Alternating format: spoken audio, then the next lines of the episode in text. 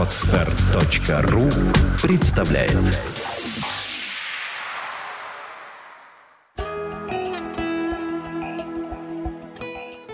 Здравствуйте!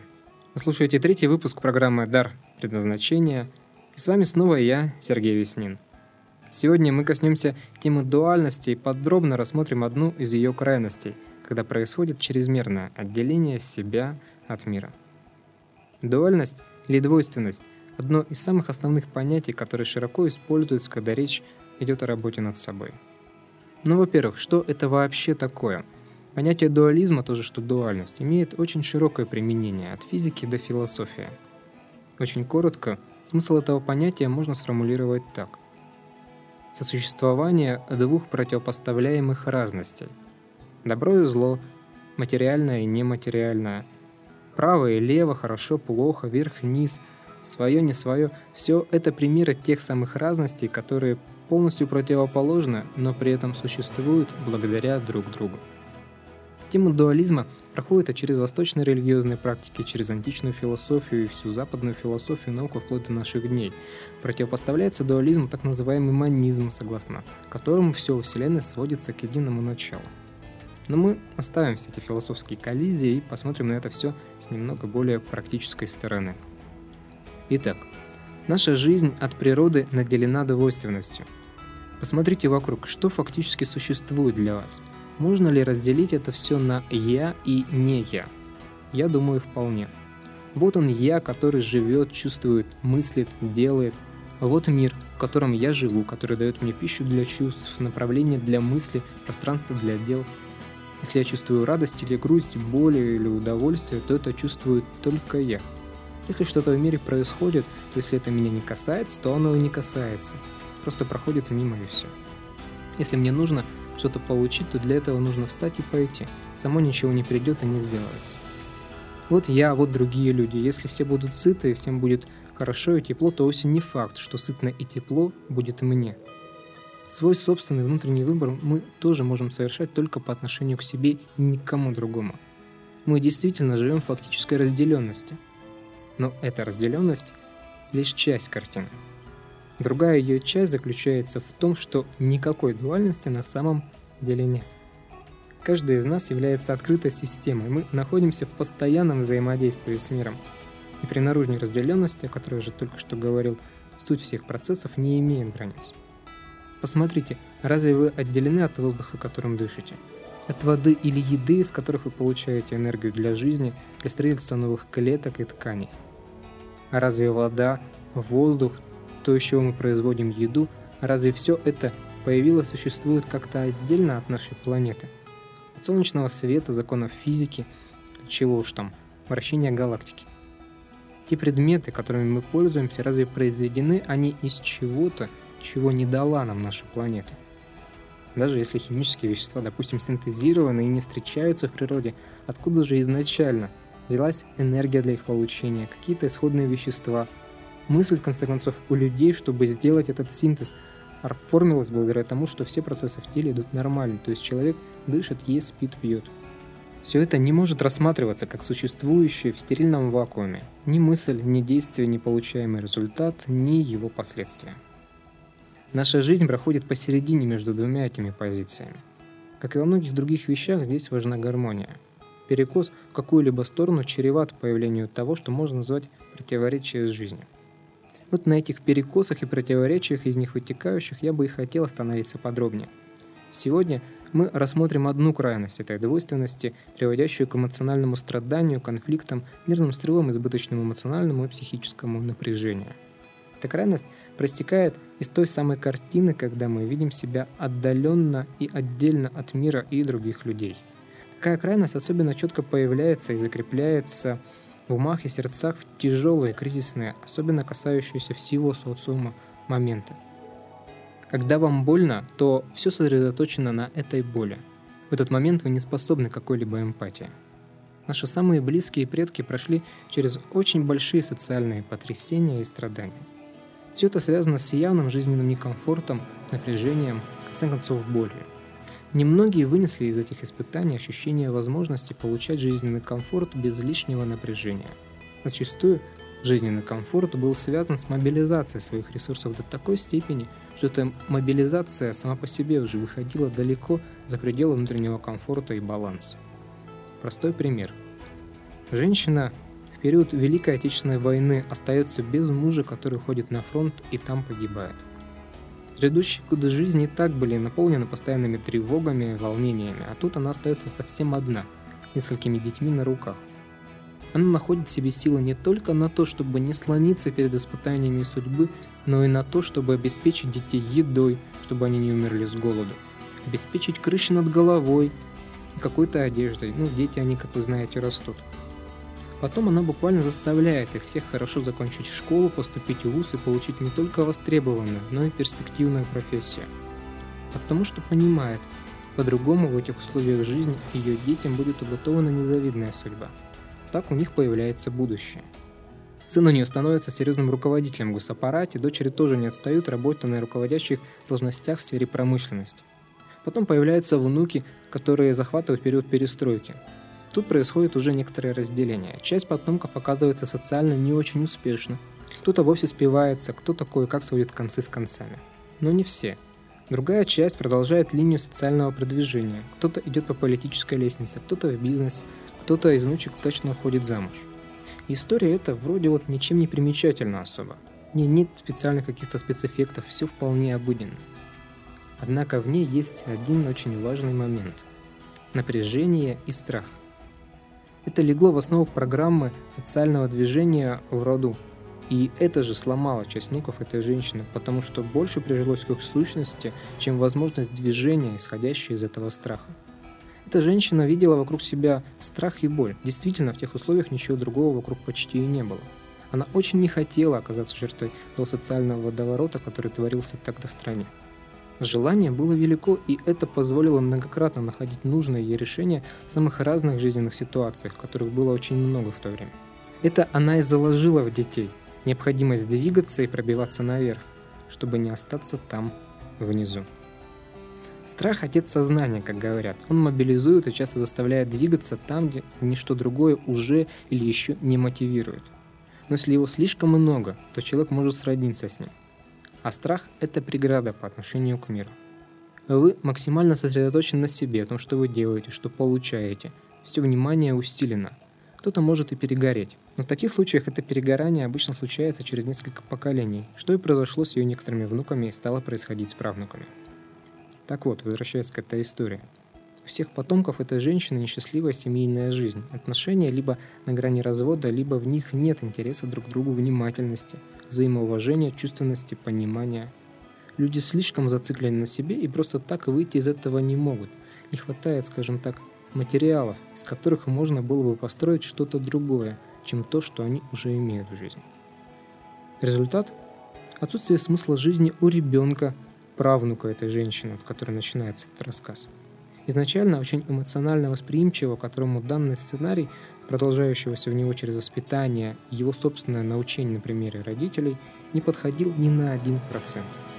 В результате ребенок, одаренный от природы светлым умом и ясным сознанием, отказывался учиться, ходил из дома и постоянно конфликтовал без особых на то причин со своими родителями. Этот сценарий давал возможность строить общение с ребенком только с одной стороны, и она ему оказалось неприемлемой. Например, ему постоянно пытались создать максимальный комфорт, уберечь его от возможных угроз внешнего мира, будь то простуда, плохая компания или плохая учеба. Он испытывал потребность изучить мир в полном объеме, сам найти свои решения, разобраться, что к чему. Зачем учиться, зачем одевать теплую одежду, когда на улице прохладно. Получаю вместо этого готовые ответы, как нужно поступать, как нужно делать, просто потому, что это правильно – Ребенок замкнулся, а потом стал сопротивляться. А сценарий этот, едва не погубивший судьбу мальчика и отношения его родителей, опирался в своей основе на избыточную отделенность себя, своего существования от окружающего мира. В данном случае мира социального и эмоционального. Эмоции спрятать, загнать поглубже, чего бы там ни ощущалось, и действовать, идти вперед и не останавливаться – в самом по себе в этом лозунге нет ничего плохого. Я бы даже порекомендовал некоторым людям его попробовать применить в свою жизнь. Но во внутренней интерпретации прабабушки этого мальчика эта формулировка плотно срослась с неприятием действительности, с которой приходилось мириться. душевным страданием и, об этом я уже говорил, страхом и огромным напряжением. Родители этого мальчика задумались над тем, почему ребенок так странно ведет себя, не выходит на контакт, и почему никакие попытки выстроить с ним отношения не приводят ни к чему. В результате нашли меня, и мы стали работать над решением этой проблемы. С мальчиком не пришлось работать ни разу. Проблема решилась только через родителей. Произошло не сразу, потребовалось много сил и желания ее решить, но решить все-таки удалось. Это пример того, к чему в итоге приводит избыточное отделение себя от окружающего, даже и кажущееся выгодным в краткосрочной перспективе. Для западного типа мышления, к которому в большей степени относится и наше, характерна эта крайность разделения-отделения. Природа не храм, а мастерская, человек в ней работник, сказал герой Тургенев. Это высказывание как раз отмечает эту крайность. Где еще ее можно заметить и отследить? так называемом цеплянии. Мы цепляемся за вещи, за свой имидж и статус, за отношения, за убеждения и мировоззрение, за формальную религию и вообще за ценность. Мы делим мир на свое и не свое. Потом стремимся к комфорту от увеличения размера этого своего и удержания этого у себя. Сначала мы учимся говорить «это мои игрушки», «это мои родители», Потом говорим, это мой автомобиль, это моя квартира, это моя работа. Еще хуже, когда начинаем говорить это моя жена, это мой муж, это мои дети. Точнее, это обычно уже говорится по-другому. Ты моя жена, и поэтому ты мой муж, и поэтому ты мой ребенок, и поэтому если забегать вперед в тему отношений, то мы подразумеваем еще больше. Ты моя жена, потому что ты находишься сейчас в роли жены, поэтому ты должна делать то, что соответствует общепринятым нормам и моим убеждениям в отношении этой роли. Женщина апеллирует, ты же мой муж, из-за несостыковки таких убеждений, которые к тому же подкреплены сценариями обиды, неприятия себя и действительности, годами семейной жизни копится большое напряжение, которое разрушает не только семьи, но и судьбы следующих поколений. А в чем заключается эта крайность двойственности? Она состоит в том, что в мире нет ничего вашего. Когда мы говорим, что это вот оно мое, мы ограничиваем свой мир границами этого самого моего – да, вы заработали деньги, чтобы купить себе машину, хороший костюм или красивый уютный дом. Но если бы вы были в вакууме, вы были бы таким же молодцом. Или если бы вы жили на необитаемом острове, например. Мы с обществом единое целое, потому что пользуемся его благами. Не будь общества, технического прогресса, что бы было тогда? Если бы не был придуман двигатель внутреннего сгорания, например. Идем дальше. Этот предмет, то, из чего он состоит, разве это может принадлежать кому-то, кроме самой природы? Молекулы, атомы, частицы, химические соединения – это то, что упорядочено законами физикой, доведено до ума инженерами, и вы просто пользуетесь этой упорядоченностью. Далее. Чтобы этому предмету появиться в вашей жизни, вам нужно было приложить какое-то усилие, сделать какое-то действие в этом направлении. Откуда у вас энергия на это? Она просто есть. Она ощущается, она помогает совершать действия. Допустим, вы ведете здоровый образ жизни, правильно питаетесь и хорошо высыпаетесь. Это дает энергию. Можно ли сказать, что в таком случае это моя энергия? Скажу одно. Если бы вы существовали в стерильном вакууме, я уже говорил это выражение и буду повторять его еще не раз, наверное. Если бы вы существовали в полной невесомости и изолированности от чего бы то ни было, смогли бы вы получить эту энергию? Наша с вами жизнь то, какая она есть в любой своей, даже самой маленькой частности. Она дана нам этим миром. Мы даны сами себе в этой жизни.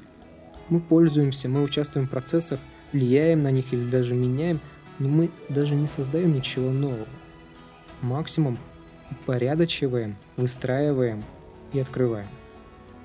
Отношения нам даны, друг другу мы даны, дети нам даны – а стяжательство дает только то, что мы цепляемся за текущую форму существования данности и начинаем отрицать любое изменение этой формы, если они нас не устраивают. А жизнь-то она своим чередом течет.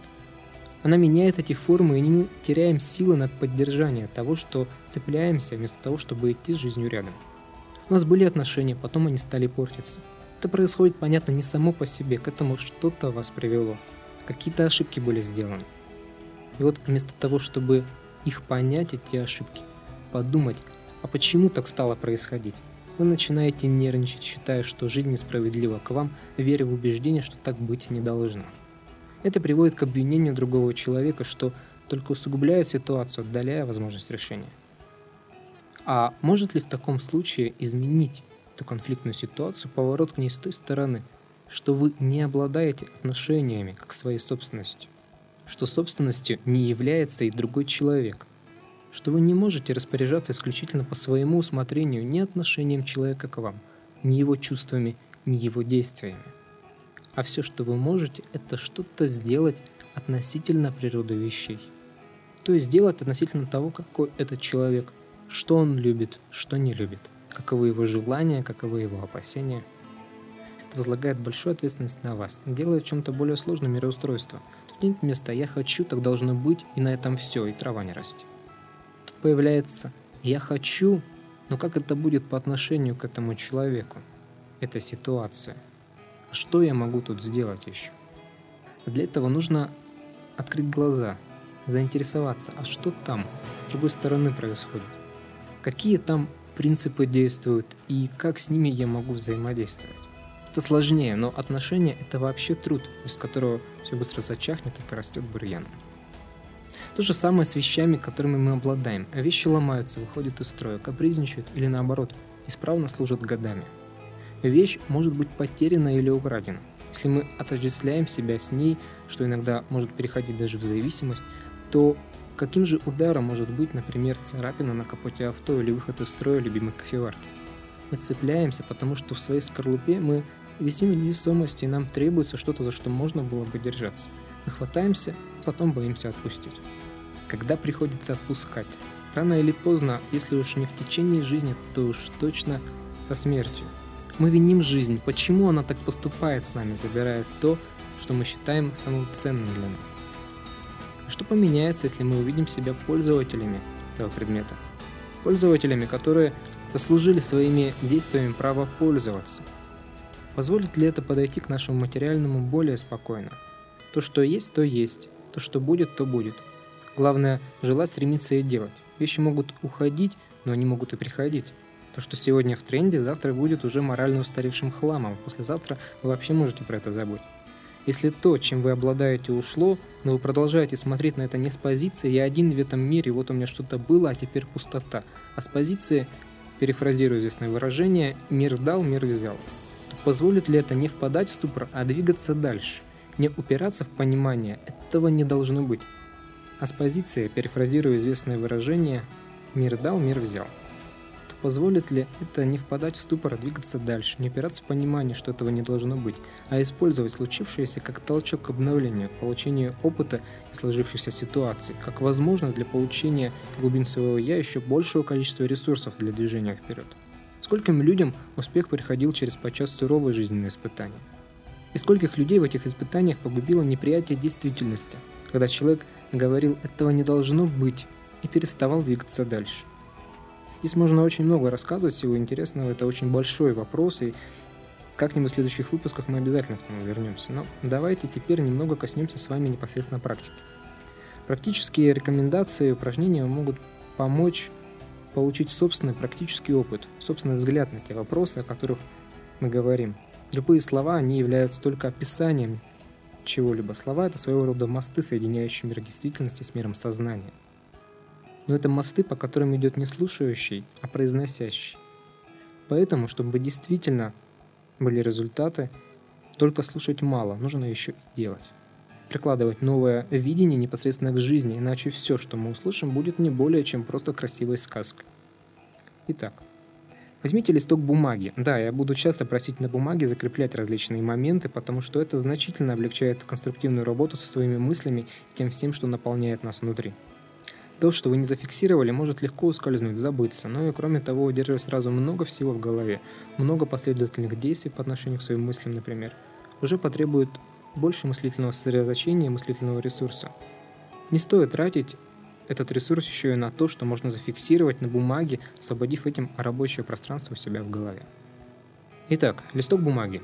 Зафиксируйте на нем так, чтобы это было понятно, то есть это могут быть и слова, и целые предложения, и картинки, что угодно – Зафиксируйте те моменты в жизни, которые вы считаете принадлежащими вам и на которых в своей жизни вы сосредотачиваете внимание. Делайте акцент. Посмотрите с трех разных ракурсов. Первый ракурс – это ваше «я» и личное пространство. Тело, здоровье, внешность, имидж, одежда, украшения – удобные комфортные вещи, но которые не говорят о вашем социальном статусе, а используются только лично для себя. В общем, все, что может быть связано только с вами. Другой ракурс – ваши роли в семейных отношениях и все то, что может быть с ними связано. Это роли в зависимости от пола – сын или дочь, мать или отец, муж или жена, сестра или брат. И роли, просто имеющие гендерную ориентированность типа «я мужчина» или «я женщина». Ну и третий ракурс – социальные отношения. Должность, статус, какие-то регалии, достижения, совершения. Вещи, говорящие о вашем социальном статусе. Важно, что такими вещами это может быть для вас. Машина, недвижимость, платиновые часы или золотая ручка, например. Можно все, что вы выписываете, так и разбить на три категории. Можно еще записать четвертую и внести в нее то, что в эти три не вошло, но что вы можете причислить к своему.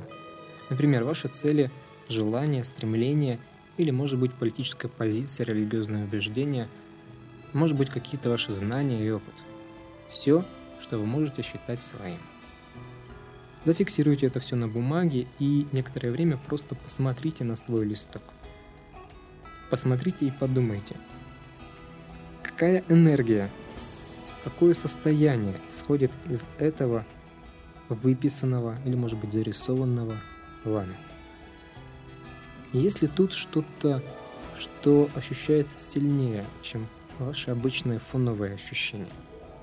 Напряжение или страх – ожидание или волнение, обида или какая-то горечь. Какие-то из этих эмоций находятся близко к тому, что вы ощущаете, когда смотрите на эти ценности целиком. Может быть, это какие-то ваши, не приведенные здесь ощущения. Может быть, они трудно описываемы. Важно, чтобы вы их отметили. Просто отметили и поняли, где они лежат у вас. Это уже можно и не записывать. Отметили? Хорошо. А теперь задайте себе следующий вопрос. А поменяется ли что-то для меня, если представить, что все это, что я считаю своим, что имеет место быть в моей жизни, что играет в ней, безусловно, свою роль, что здесь я на этом вот листочке обозначил, все это проходит через мою жизнь, протекает через меня, но не принадлежит мне. Оно просто дано мне этой жизнью, этим миром. Подумайте над этим вопросом и его значением. Посмотрите, меняется ли то ощущение, которое нужно было зафиксировать внутри себя, но не записывать. Рассеивается ли оно, становится ли оно более спокойным или плавным. Попробуйте ощутить, что за перестройка внутри, на уровне ощущений физических и на уровне эмоций будет происходить от изменения этой координатной плоскости, которую вы сделали сейчас. Позвольте этому переключению ощущений влиться в вас и наполнить. Пусть это длится столько времени, сколько нужно, 5 или 10 минут, может быть целый час. А потом приблизьте это переключение, это состояние максимально к той секунде, через которую протекает ваша жизнь в данный момент. Посмотрите, как вы можете с этим новым состоянием и пониманием смотреть на вещи, которые вас окружают на события, которые происходят, и на людей, которые вокруг вас. Зафиксируйте это в себе, сформируйте внутри такое желание, намерение запустить эту переключку в свою жизнь. Вам некоторое время понадобится еще помнить о ней, переключать себя в сторону этого нового состояния, пока оно не приживется в вашей жизни. Это может быть несколько дней или даже неделя. Ориентируйтесь тут на себя.